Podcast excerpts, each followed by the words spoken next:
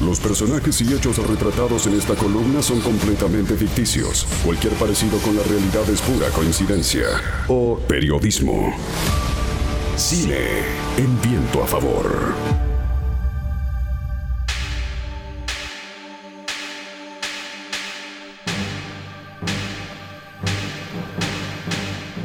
Buenas tardes. Bienvenido a Recuerdos. Douglas Quaid, tengo una cita. Doug, Bob McLean, gusto en verte. Gusto en conocerlo. Adelante, es por aquí. Ahora, oriéntame, Doug. ¿Estás interesado en un recuerdo de... Marte. eh, sí, Marte. ¿Algún problema? ¿Está bien? ¿Tú mandas? Marte, entonces. Antes que nada, Doc, déjame decirte, cuando compras recuerdos, obtienes recuerdos de primera. Cabina privada en el transporte, habitación de lujo en el Hilton y una excursión de primera. Monte Pirámide, el Gran Canal y además Villa Venus. Pero, ¿qué tan real es, Bob? ¿Tan real como cualquier recuerdo en tu memoria?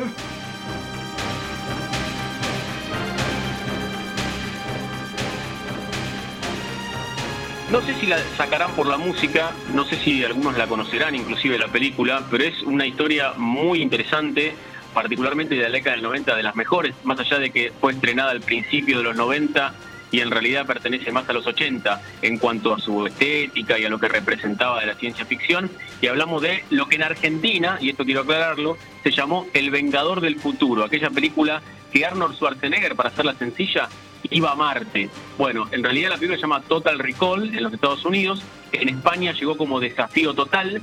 La traducción original era Recuerdo Total. Pero la Argentina, se cumplen 30 años ya a esta altura del estreno, se llamó El Vengador del Futuro. Una novela basada en una novela muy conocida de uno de los que más ha aportado, por supuesto que la literatura de ciencia ficción, absolutamente, pero al cine, junto con Asimov, que es el caso de Philip Dick del que hablamos, han aportado una innumerable cantidad de historias al cine y particularmente esta es una de ellas, la del personaje que interpreta Arnold Schwarzenegger, que es una persona que, como no tiene demasiadas expectativas económicas en la vida, lo que hace es implantarse falsos recuerdos, porque su sueño siempre fue conocer Marte, pueden ir a ver Marte, bueno, y las cosas se complican porque el protagonista empieza a acordarse lo que no debería acordarse y la historia en Marte se complica muchísimo. Más allá de que la película es muy buena, más allá de que los actores son conocidos, hablamos de Arnold Schwarzenegger y de Sharon Stone, además de esto, la película particularmente es recordada por ser una de las más largas en el tiempo. Tardó casi 15, por no decir casi 20 años en finalmente llegar al cine. La publicación es original de los 60.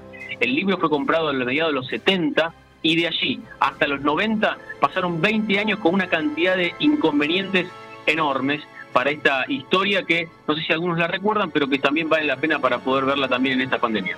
La verdad es que no, no, no, no sé, no recuerdo ni siquiera haberlo visto. Mírela porque vale la pena. La película es de Paul Verhoeven, que es un holandés. La historia, particularmente de la película, en este caso lo llamativo, es lo que tardaron en hacerla. Compraron la adaptación del libro allá por la década del 70, cuando todavía estaba vivo Philip Dick y tenía la aprobación porque los guionistas que compraron finalmente la historia habían hecho la primera saga de Alien. Bueno, pasó mucho tiempo, no consiguieron finalmente quién la produjera la historia. A principios de los 80 la compra el recordadísimo Dino de Laurentiis. El tema es que Dino de Laurentiis, bueno, venía de hacer bastantes inconvenientes, fueron cambiando algunas cuestiones, hasta que de repente Arnold Schwarzenegger, que en aquel momento venía de hacer muchos éxitos, los más conocidos de todos los que conocemos, Terminator y tantos otros, pero quería probar otras cosas. Acababa de hacer una película que seguramente algunos recordarán, que llamó Gemelos, con Danny DeVito. También hizo una película de, sobre, un, sobre una historia que sucedía en el jardín, en un jardín de los Estados Unidos. Bueno, estaba tratando de cambiar un poco su rol y se había encaprichado con hacer esta historia, pero no la podía comprar. Tanto no la podía comprar que Dino de Laurentiis no se la quería vender, no quería saber nada porque decía que Schwarzenegger era, vamos a decirlo sencillamente, un pésimo actor. Quería Jeff Bridges para esta historia. A Schwarzenegger le decía, mira Schwarzenegger, vos sos buenísimo para hacer Conan, Terminator, pero para esto no.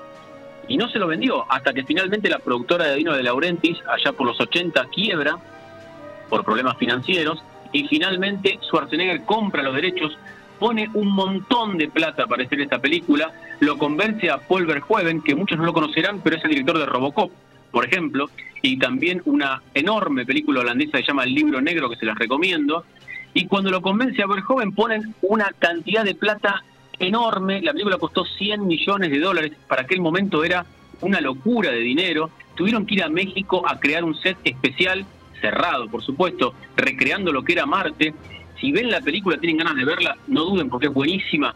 Eh, van a ver, entre otras cosas, que no hay efectos especiales, que todo está creado con, con lo que tiene que ver con maquillaje, con efectos visuales, pero no hay efectos digitales en la historia y eso es muy llamativo para aquel momento, sobre todo para una película muy compleja, con cosas muy difíciles de recrear en Marte y sin embargo lo hicieron. Bueno, entre otras cosas también a Schwarzenegger le terminó valiendo el éxito de la crítica, la recomendación también para hacer otro tipo de películas y bueno, Sharon Stone que evidentemente algunos dicen, incluido la propia Sharon Stone, fue esta película la que le valió que la llamaran luego en bajos distintos. Y eh, además de, la, de, las ganas de Schwarzenegger de, probar en, otros, este, en otras ramas del entretenimiento, eh, ¿se sabe por qué tanto empecinamiento en esa particularmente? Vos sabés que hay algunos actores que cuando tienen, encuentran la fama, les ha pasado casi a todos, cuando encuentran la fama y un par de trabajos donde recaudan muchísimo dinero, quieren empezar a producir sus películas. Bueno, hay muchos casos. George Clooney, por ejemplo, sin ir más lejos, cuando se dedicó a, dirigir y a producir sus propias películas. Bueno, de hecho hay un montón de cuestiones. El tema es que el problema que tenía Schwarzenegger es que estaba entre la comedia muy sencilla, por decirlo de alguna manera, comedia pasatista, y los papeles de siempre. Bueno, él quería y se debía y él intentaba buscar otro camino y por eso fue a una cosa completamente distinta. La película es una película de ciencia ficción que pertenece más a la ciencia ficción de los 80 que a los 90, y que realmente a él le valió también que lo vean de otra manera. Después lo terminaron viendo de muchas maneras, ¿no? De hecho fue gobernador de California también en su momento, pero puso muchísimo dinero. Y cuando la película se fue a estrenar, hicieron un tráiler, el tráiler era tan malo que se enojó el amigo Schwarzenegger y fue a contratar a alguien para directamente editar el propio tráiler. Creo que alguna vez lo hemos contado, pero hay directores de tráilers, o las colillas para los que somos más grandes, o los teasers para los que son más chicos. Bueno, puso mucha plata. Sin embargo, le costó, en definitiva, más de 100 millones de dólares, una de las películas más caras de aquellos tiempos, por lejos. Y después llegó, obviamente, Titanic, que gastó bastante más. Pero que la película costó 100 millones de dólares. Tardó 20 años en hacerse y, sin embargo, rápidamente la película consiguió un éxito de crítica muy, pero muy importante y 261 millones de dólares a nivel global. En definitiva, se quedó con 161 millones de dólares, el, el capricho perdón, cumplido, y aparte lo empezaron a ver de otra manera al bueno de Arnold. ¿Cuántos años dijiste que tardó en hacerse la peli?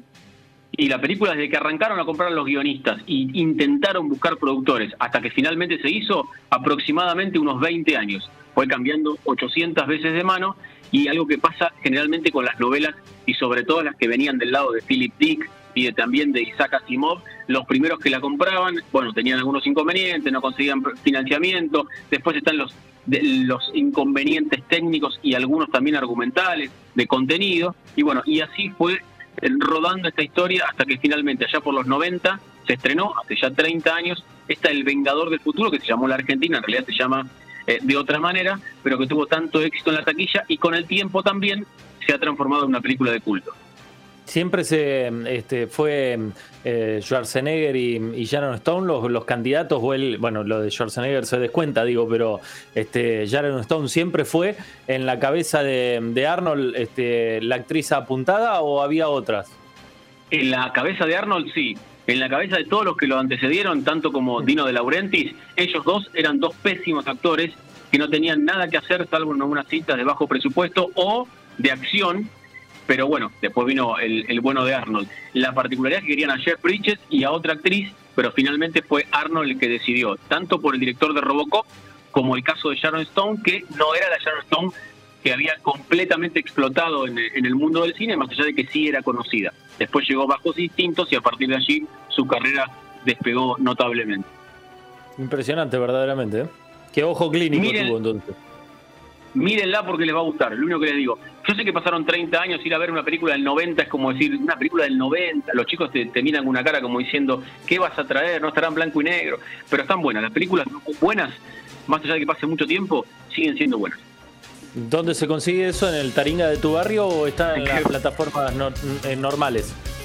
Eh, qué buena pregunta, difícil de recomendar al aire, pero siempre hay algunas alternativas, ustedes se imaginan. La buscamos pirateada, Hernán, gracias.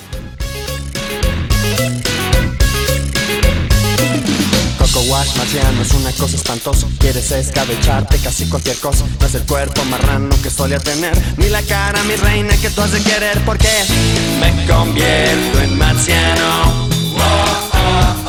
No sé ni cómo me llamo